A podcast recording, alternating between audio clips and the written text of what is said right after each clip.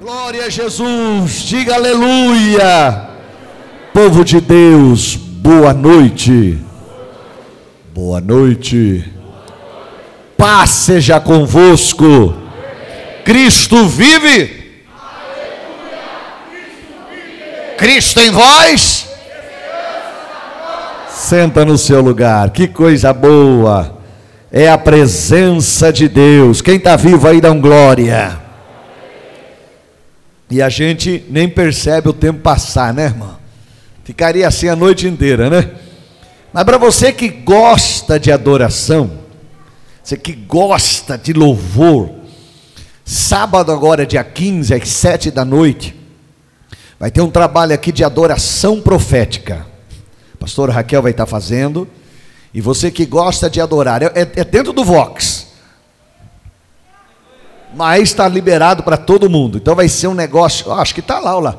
Olha lá, noite de adoração profética, encontro com o nosso amado. Nosso amado é Jesus. Nosso amado é? Então vai ser sábado às 19, não é às 20 não. Sábado às 19, um trabalho forte para quem gosta de adorar. Vim para adorar-te. Quem gosta de adorar? Vim para dizer: Te amo, ó Pai. Dá um lá sustenido para mim, por favor. Como é que é? Você está sem microfone hoje? Isso é um pecado, rapaz. Vamos lá. Vim para adorar para dizer: Te amo, ó Pai, és tudo para mim, e eu exalto teu nome, eu exalto teu nome.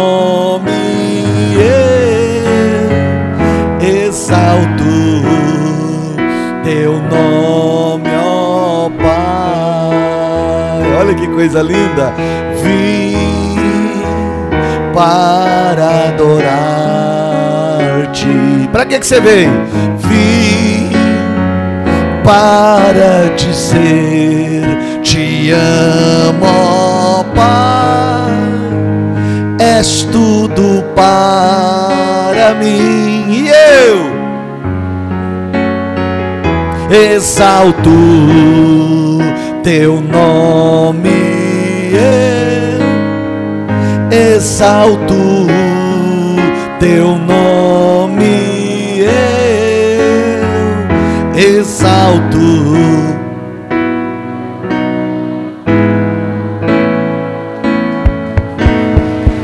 Glória a Deus, Ele é maravilhoso. Diga aleluia.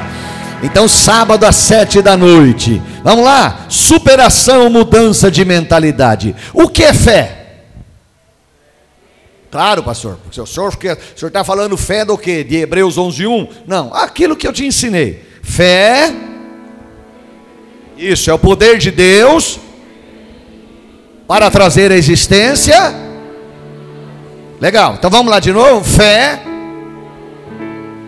dentro de mim para trazer à existência aquilo que não fé. Amém? Aquilo que não existe, Deus vai trazer à existência em nome de Jesus. Diga aleluia. Jesus chega na casa. Bom, essa mensagem que eu estou pregando, eu já estou falando ela há uns quatro, cinco domingos, nem lembro direito. Mas é uma mensagem que eu já preguei ela inteira num dia só.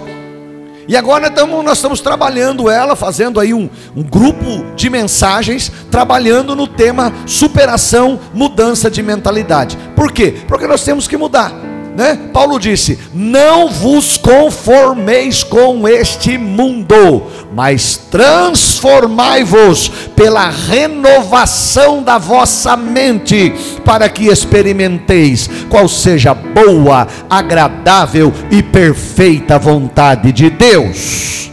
Mudança de mentalidade. Não dá para viver a mesma mentalidade mesquinha de tempo passado. Não, eu mudei. Minha mente cresceu. Eu penso diferente porque eu sou nova criatura. Dá um glória a Deus aí. Bom, então eu fui trabalhando e alguma coisa eu já falei. Eu vou entrar em detalhes rapidinho, só para você lembrar. Jesus chega em João 11. Jesus chega perto do cemitério aonde a, havia um amigo dele enterrado, que chamava Lázaro. E Jesus pergunta assim para a irmã dele, para Marta: Marta, aonde está está Lázaro? E o que, que ela respondeu? Morto há quatro dias. Vamos lá? Marta, aonde está Lázaro? Morto há quatro dias. Bom, Jesus, ele era amigo da família. Irmão, quero que você preste bem atenção, porque eu ensinei algo aqui, eu quero falar de novo. Ele era amigo da família e Jesus era a autoridade espiritual sobre a família de Lázaro. Quem era a família de Lázaro? Lázaro, Marta e Maria. Não se não fala de pais, apenas dos três irmãos que moravam juntos. Eles eram uma família. Jesus ama a família. Hoje nós vivemos numa época que você falar em família diz que é discurso do ódio. Discurso de ódio, onde eles deviam falar, deixará o homem, seu pai, sua mãe, se unirá a sua mulher. Isso é discurso de ódio. Não, isso é Bíblia. Deixará o homem, seu pai, sua mãe, se unirá a sua mulher, serão ambos uma só carne. Isso é Bíblia. Mas, para o mundo, isso é discurso de ódio, isso não pode falar. Não, eu ainda acredito que Deus é o Deus da família. Quero saber o que Karl Marx, sei lá, falou lá atrás. Eu acredito no que o meu Deus falou. Ele é o Deus Todo-Poderoso, Criador dos céus e da terra. Dá para você dar um glória a Deus aí? Então, Jesus era amigo da família. E Jesus, ele ele, ele, ele era autoridade espiritual sobre a família de Lázaro, Marta e Maria, certo? Agora aprenda: a autoridade espiritual ela tem que ser vertical Deus e horizontal aqueles que você tem sobre a autoridade espiritual sobre a sua vida. Todo homem esteja sujeito a autoridades superiores, isso é Bíblia. Isso Paulo nos ensina. Todo homem esteja sujeito a autoridades superiores. Eu preciso ter alguém que seja autoridade sobre a minha vida. Se, às vezes tem gente que quer dar um de profetada para cima de mim. Meu irmão, a primeira coisa que eu pergunto: quem é seu pastor?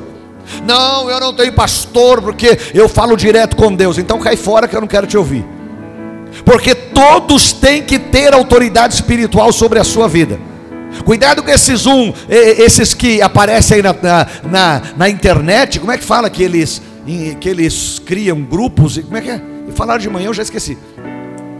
Hum? Não, não, essas pessoas que, que falam motivação, criam. Não é coach, é outro nome. Inf, é doença? Não, é inf, inf, o quê? Influ, é isso? É isso? É? Irmão, tem uns camaradas aí, toma cuidado, que de Deus não tem nada, mas eles falam bonitinho. Eles falam umas palavrinhas bonitas, eles falam alguma coisa. Você pergunta para ele assim, ô meu amigo, quem é o seu pastor? Não, eu não tenho, porque eu, eu, eu vou pela Bíblia, tá? Você dá dízimo aonde? Não, eu não sou dizimista. Então cai fora, meu amigo. A palavra de Deus manda você ter autoridade sobre a sua vida e ser fiel numa igreja, e ponto final. Não, as coisas mudaram. Não, não mudou. Pecado continua sendo pecado. Adultério ainda é pecado. Prostituição ainda é pecado. Mentira ainda é pecado. Roubo ainda é pecado. Engano ainda é pecado. E Deus ainda é Deus do mesmo jeito. Deus ainda é Deus do mesmo jeito. Mas não, estão criando aí uma imagem de uma igreja hoje que a igreja vale tudo e o pastor não pode falar nada. Ah, meu querido, aqui tem alguém que ainda tem a direção do Espírito e fala o que ele manda.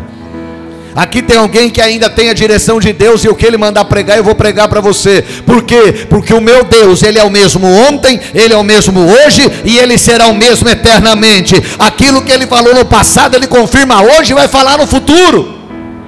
Dá para dar um glória a Deus bem forte aí?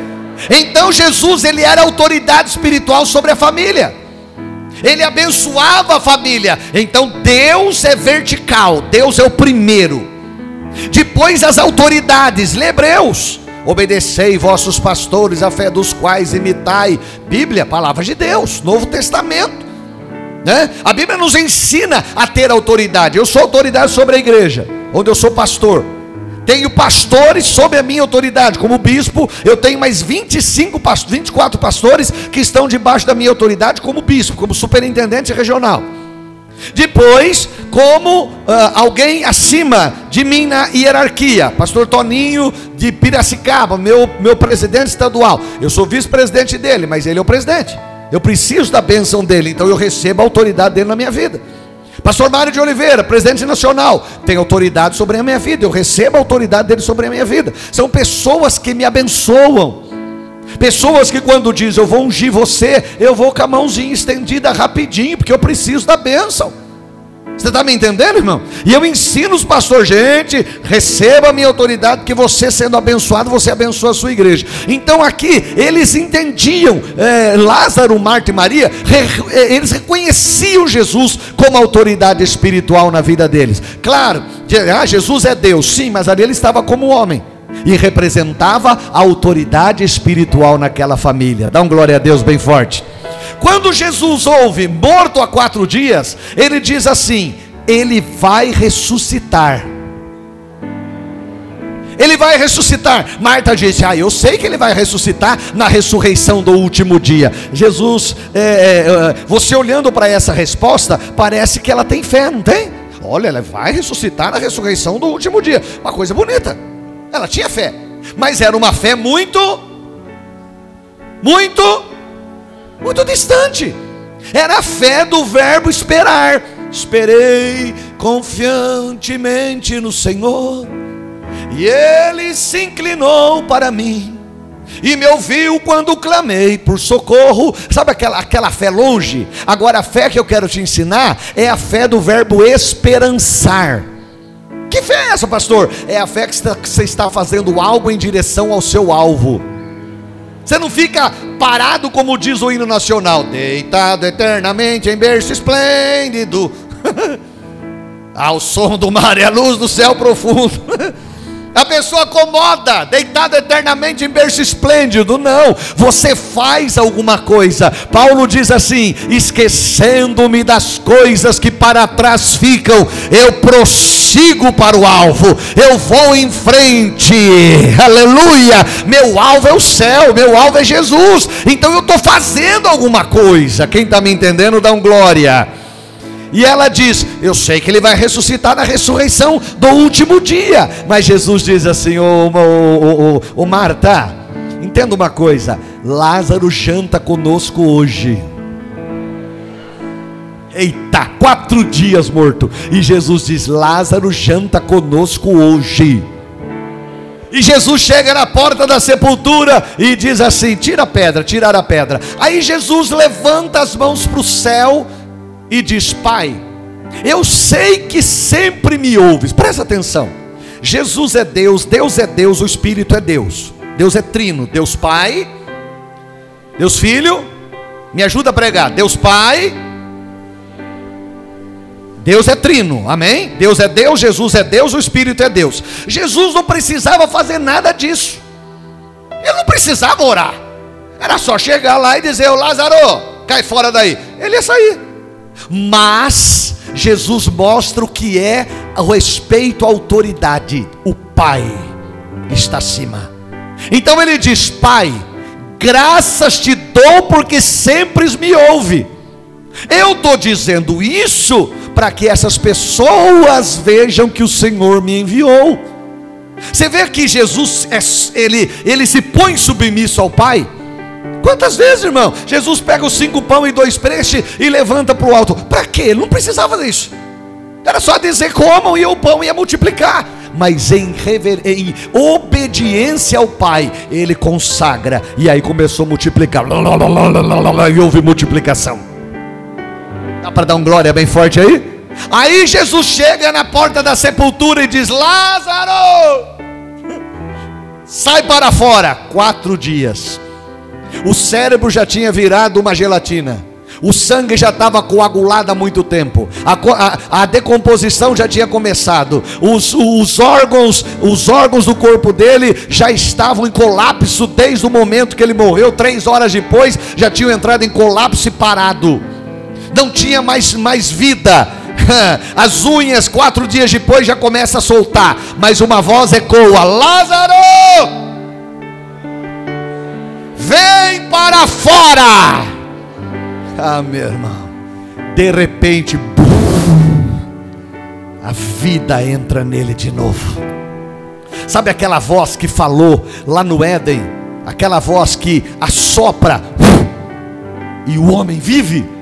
Aquela voz ecoa no universo e entra dentro, e Lázaro novamente, o cérebro volta a funcionar, o corpo começa a funcionar, tudo começa a funcionar, o sangue limpa de novo, o coração bate de novo, tudo fica perfeito. Irmão, Jesus é Deus.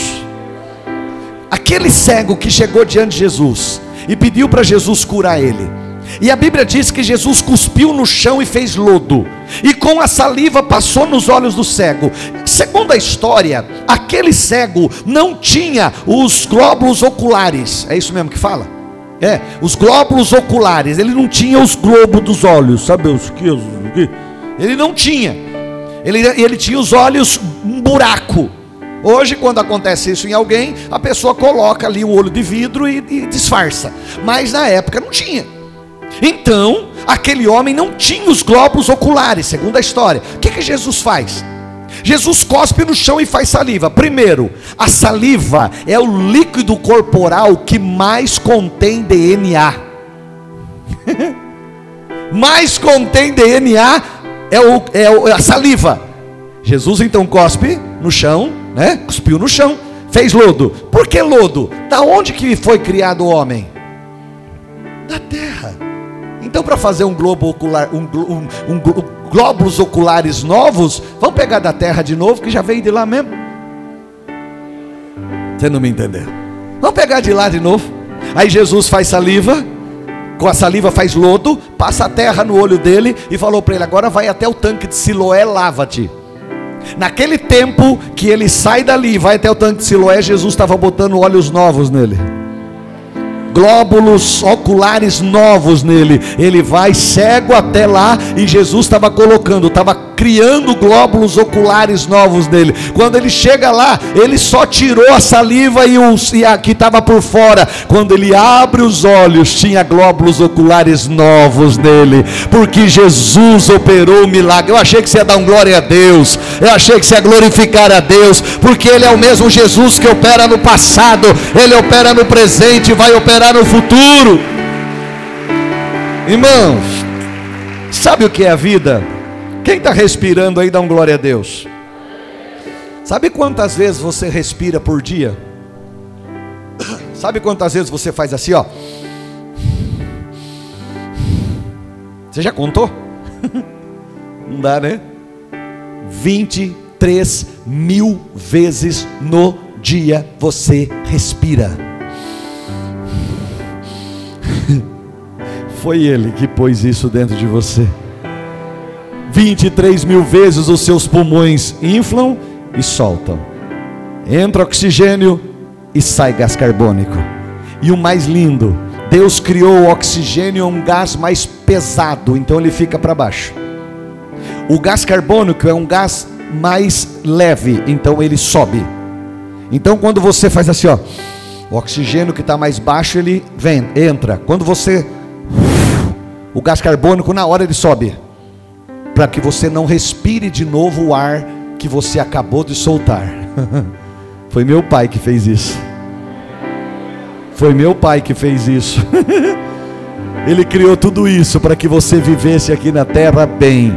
Irmãos, é de graça. Você, ó, respira.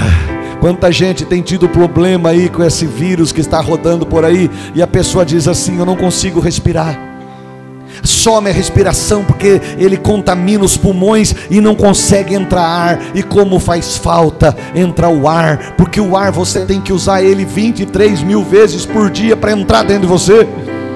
E você respirou hoje, ou vai respirar até meia-noite, 23 mil vezes, e você nem lembrou, nem uma vez nem lembrei de dizer, Deus, muito obrigado pelo oxigênio nos meus pulmões. Vamos de novo. Muito obrigado pelo oxigênio nos meus pulmões. É, o pastor, não tem problema, não lembro disso. Não lembra? O sangue de Jesus tem poder. Mas fique sem ar para você ver o que é bom para tosse. fique sem ar. E não tem velho, não tem novo. Todo mundo está na mesma situação. Não tem o novo, não tem o velho. Todo mundo está na mesma situação. Então vamos agradecer a Deus, porque a gente dorme respirando, acorda respirando, passa o dia respirando, vai deitar à noite respirando. O nosso Deus está nos guardando e nos dando vida, e eu acho que Ele é digno de ser aplaudido e glorificado, porque Ele tem nos abençoado. Diga aleluia! Lázaro sai para fora e Lázaro saiu para fora ressuscitado. Diga: milagre! Vem para fora. Levanta a mão direita, a mão direita para cima assim e faz assim: milagre! Vem para fora. Isso, isso é Bíblia, irmão. Sabe por que é tão lindo isso? Às vezes a pessoa não tem noção dessas coisas. E ela acha que, que Deus é um Deus complicado. Não, complicado é nós. Nós que é complicado, irmão. Deus é simples demais. É nós que somos complicados. Pega um ser humano, meu Deus do céu, uma hora está feliz, uma hora está triste, uma hora está bom, uma hora está ruim, mas na mesma hora que está contente já, já, já emburra. Não é? Negócio complicado. Deus é tão simples. Uma vez Jesus mandou as pessoas, é, chamou os doze e falou assim: Olha, eu vou mandar vocês é, é, para para várias cidades pregar. A casa que vocês entrar, vocês fiquem lá. E a cidade que vocês entrar e eles não receberem vocês, saiam para fora e sacoalhem o pé na hora de ir embora, porque essa cidade não merece vocês. Você já pensou? Ah, que coisa simples. Ah, parece um negócio esquisito. Que negócio é esse de balançar o pé? Jesus estava dizendo: essa cidade vai receber um problema sobre ela porque não aceitou a minha palavra. Não é um negócio tão simples. Poderia dizer, não, olha, levante a mão, vai cair uma, um, um raio, vai queimar todo mundo. Não, não vai não. É apenas balance o pé e deixa comigo, resta comigo. Deus é simples. O ser humano é que é complicado. O que, que Jesus disse? Clama. O que, que Deus diz? Depois eu, eu, eu chego em Jesus. Clama a mim e anunciar-te-ei coisas grandes e firmes que não sabe. Aí Jesus disse assim: tudo o que pedirdes orando ao Pai em meu nome, crede que recebereis e tê-lo-eis. Olha. Sabe qual era o testemunho daquele homem que, que foi curado? Que eu acabei de usar o exemplo dele agora, do cego. Sabe qual era o testemunho dele? Tem gente que quer é, criar coisa, né? Porque meu Deus de entranhas e misericórdia, porque o grande é o Shaddai, o Adonai, porque eu não sei o que, blá blá blá. Não, Deus é simples. Sabe qual era o testemunho dele? O homem chamado Jesus fez lodo, passou nos meus olhos, mandou eu me levar no tanque de Siloé. Eu fui, lavei-me e vi. Não, você não entendeu. Tem gente que cria, ah, não é nada disso, ele é simples. Eu fui, lavei-me e vi. Simples, simples, simples. É você e eu que somos complicados. É você e eu que criamos um monte de ideias. Jesus é simples. Dá um glória a Deus aí. Quem tem Bíblia aí, dá um aleluia. Abre comigo a sua Bíblia. Abre comigo aí e segura aberto. Eu vou pular alguma coisa aqui que não vai dar tempo, né? Abre a sua Bíblia aí em João, em Lucas 14 23. Se você não tiver a Bíblia, você lê ali que eles vão passar. Lucas 14, 23. Posso ler? Deve estar lá já. Ó, disse o Senhor ao seu servo, tá aí, sai pelos caminhos e valados e força-os a entrar, para que a minha casa se encha. Escute aí. Jesus disse: Eu só vou revelar os segredos meus de fé aos pequeninos. Eu quero ser um desses pequeninos. Agora aproveita aí onde você está, volta para Lucas 9, versículo 26. Você já está em Lucas, só volta para trás. Lucas 9, 26. Irmãos, olha que versículo sério e uma, uma palavra para a gente pensar um pouco nessa noite. Posso ler? Também está lá. Lucas 9, 26, segundo a revista corrigida. Diz assim: Porque qualquer, porque, vírgula, qualquer que, lê comigo lá, de mim, e das minhas palavras se envergonhar, lê aí. Dele eu me envergonharei, né? O filho do homem se envergonhará quando vier na sua glória, na glória do Pai e de seus santos anjos. Meu irmão, não se envergonhe de Jesus. Às vezes a pessoa não tem vergonha de pôr um monte de coisa na rede social dela, mas morre de vergonha de pôr um versículo. A pessoa não tem vergonha de colocar na rede social dela que ela está assistindo Big Brother, que é mais porcaria do que Big Brother. Gente, esses dias eu escutei um ímpio, um cara, eu não vou falar quem é, mas um ímpio, um cara de, de que não é legal, eu sei quem é a pessoa. E ele disse assim: esse Big Brother que está aí esse ano é o pior da história. Você já pensou? O ímpio. E aí você pega a crente dizendo que ligou lá 20, 30 vezes para tirar alguém lá de dentro.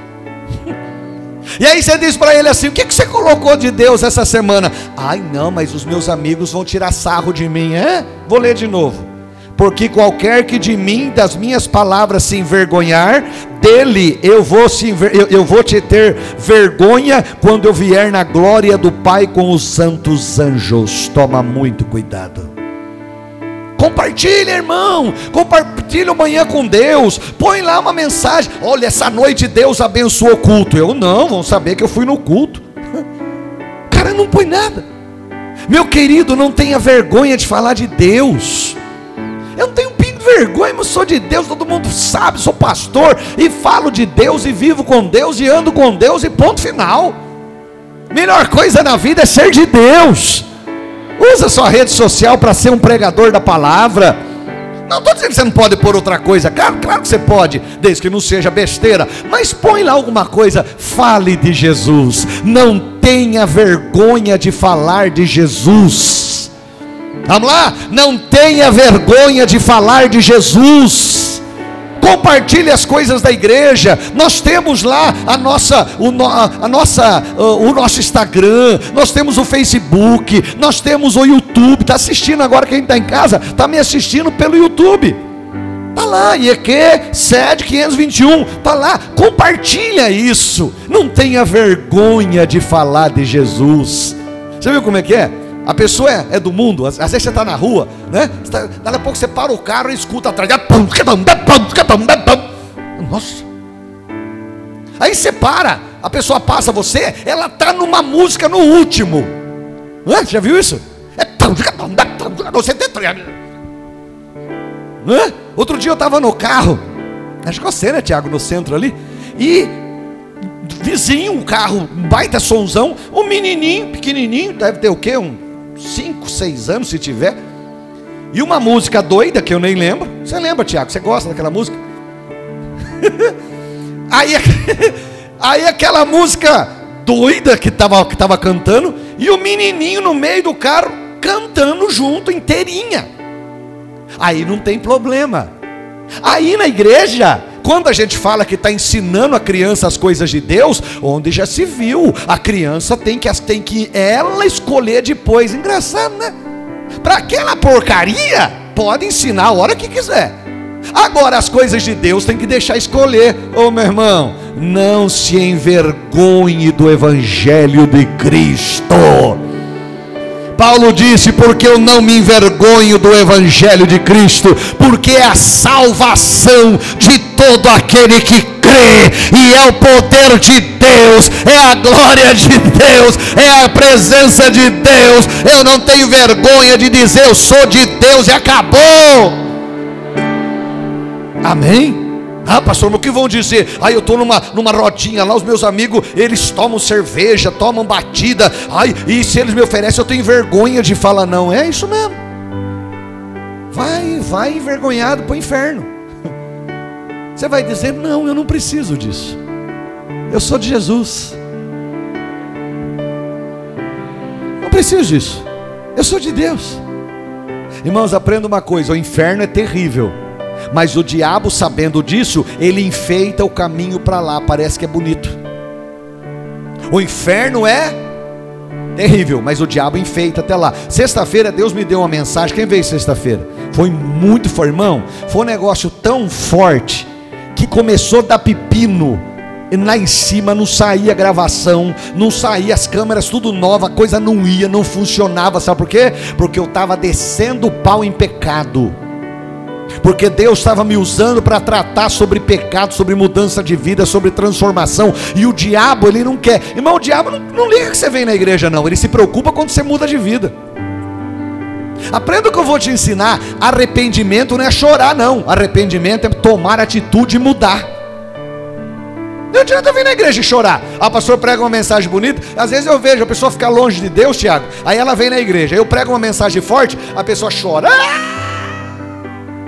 Aí fala, bom, mudou de vida, no, no, no, no próximo culto está aqui de novo, some. Aí você olha as coisas dela, está na mesma bagunça, não se arrependeu. Arrependimento é mudança de vida. Dá para dar um glória a Deus aí ou não? Então aprenda o segredo milenar. Jesus fez uma grande ceia. Eu vou parar por aqui que não dá para ir mais longe. Jesus fez uma grande ceia e ele colocou nessa mesa, na sua casa, você lê o capítulo 14 de Lucas inteiro, você vai ver. Ele colocou na mesa, quem, quem recebe dá um glória aí. Não as comidas daqui da terra, ele colocou sobre a mesa as oito mil promessas da Bíblia. Cinco mil do Velho Testamento e três mil do Novo Testamento, cada uma é direito nosso. E Jesus disse: peguem a provisão que vocês precisam. Jesus está pondo a provisão na sua mesa agora aí, ó. Isaías 1,19 estava lá: Se quiseres e ouvides, comereis o melhor dessa terra. O melhor de Deus estava na mesa. Jesus disse que comeriam desta mesa os mais chegados. Então ele manda chamar os mais chegados. Mas os mais chegados, o primeiro disse: Eu casei, não posso ir. O cara começa a namorar, muda. Já viu? Quanto disso? Graças a Deus que você veio para a igreja, né? Você está precisando cortar o cabelo? Tá muito bom não. Precisando dar uma ajeitadinha. Aquele jeito que você corta, que fica. Essa semana você faz. então tem gente que vem para a igreja. A, pessoa vem para a igreja, é verdade, não, não tá legal. Estou pensando. A pessoa vem para a igreja, né? Aceita Jesus, o menino fica feliz, tá feliz com Jesus, tal. Aí, de repente, se apaixona Apaixonado de novo, apaixonado de novo, apaixonado de novo por Jesus. Você já achou que era por outra coisa, né? Aí ele se apaixona, aí começa a namorar, Puf, apaga, apaga e some. Já não faz mais nada, se dava glória já não dá mais, agora ele fica machinho. Eu acho lindo Isaías 40. Os jovens vão se cansar os mancebos, vai passar tudo, mas os que esperam no Senhor renovarão as suas forças e subirão com asas como águias. A luta vem, minha irmã, mas os que esperam no Senhor renovam as suas forças. O problema vem, mas os que esperam no Senhor ficam de pé e dão glória a Deus eles não mudam, eles permanecem na presença de Deus. Ah, eu me casei, estou agora namorando, não posso fazer mais nada. Outro diz: Eu comprei um sítio, preciso ir, ir, ir ver o sítio. Pede desculpa para o dono da festa, sabe? O cara compra alguma coisa, acomoda. E eu paro aqui. Outro disse: Eu comprei uma, uma eu comprei cinco juntas de bois, preciso experimentar. Pede desculpa, sabe o que é isso? O cara vinha a pé para a igreja, não perdi um culto. Aí Deus dá um carro para ele. Aí ele não pode vir mais porque está cansado. Dorme com esse barulho. o cara vinha a pé, perdeu um culto. Vinha a pé, chegava dia de chuva, com guarda-chuvinha, tudo molhado, vinha para a igreja. Aí Deus dá um carro. Bota na garagem dele, um carro bonito. Aí, vamos para a igreja, irmão. Ah, hoje não dá, estou cansado. Vai entender. Meu irmão, Jesus tem grandes coisas para fazer na sua vida. Eu vou parar aqui. Fica de pé no seu lugar, feche os seus olhos. O Espírito Santo passeia neste lugar. Nós vamos adorar a Deus. Deus vai fazer algo sobrenatural na tua vida hoje. Hoje é noite da família. Semana que vem eu continuo, eu vou para um outro assunto. Vou nem começar onde eu comecei, que senão eu não, não consigo. Mas Deus vai tratar com você. Vamos adorar Jesus. Adorar aquele que é digno.